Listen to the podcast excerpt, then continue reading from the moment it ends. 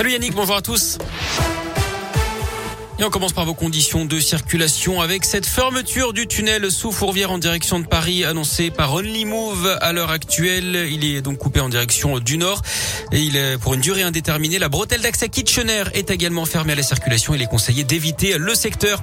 Circulation très perturbée ce matin dans les TER entre Villefranche-sur-Saône et Lyon à cause d'une barrière de péage à niveau endommagée vers Quincieux. Les premières constatations sont en cours. À la une, on a des raisons d'être optimiste. C'est ce que dit ce matin le porte-parole du gouvernement Gabriel Attal, la vague Delta a vraiment régressé. Il note également un début de décrue de la vague Omicron. Dans les services de réanimation, la situation s'est stabilisée, mais il faut poursuivre les efforts et rester vigilant, dit-il. Le nombre de patients Covid hospitalisés en soins critiques n'a pas évolué en ces derniers jours autour de 3900. Le nombre de cas de contamination est toujours très élevé, plus de 295 000 cas chaque jour en moyenne sur les sept derniers jours, mais il augmente à un rythme moins rapide. Dans le Rhône, le taux d'incidence, lui, est toujours très élevé, un plus de 4000 cas pour 100 000 habitants. Pendant ce temps, les vacances de Jean-Michel Blanquer à Ibiza font des vagues. L'opposition réclame la tête du ministre de l'Éducation après les révélations de Mediapart. Il a annoncé les protocoles sanitaires à mettre en place dans les établissements scolaires la veille de la rentrée de janvier dans la presse et depuis Ibiza donc où il était en vacances. La gauche demande à nouveau sa démission tandis que les syndicats enseignants dénoncent, je cite, un symbole terrible. Des syndicats qui appellent de nouveau à la grève ce jeudi comme la semaine dernière. Grève ou rassemblement pour demander cette fois des effectifs supplémentaires. C'est vendredi que le Conseil constitutionnel rendra son avis sur le pass vaccinal. Il a été saisi par des députés et des sénateurs de l'opposition.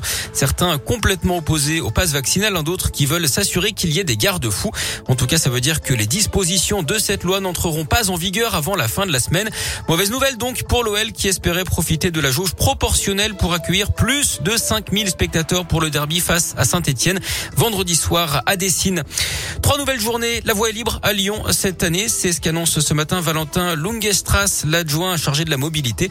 De nombreuses rues seront donc de nouveau rendues aux piétons les week-ends des 21 et 22 mai, 24 et 25 septembre et 17 et 18 décembre.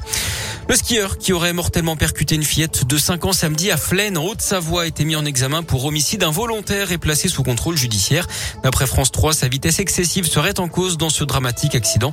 Ce pompier volontaire avait lui-même prodigué les premiers soins à la fillette qui avait succombé dans l'hélicoptère qui l'emmenait à l'hôpital. Du sport et du tennis avec l'Open d'Australie. Le premier tour, Arthur Rinderkner est sur les cours en ce moment contre l'Australien Popirine. Ce matin, Benoît Paire s'est qualifié pour le second tour, tout comme Alizé Cornet et Richard Gasquet. Élimination en revanche d'Hugo Gaston, de Clara Burel, d'Océane Dodin et de Caroline Garcia. Et puis du basket, l'Asvel peut se rapprocher de 8 places qualificatives pour les playoffs d'Euroleague ce soir. Pour ça, les Villeurbanais, dixième du classement, devront battre Monaco. C'est à 20h à l'Astrobal. Mon grand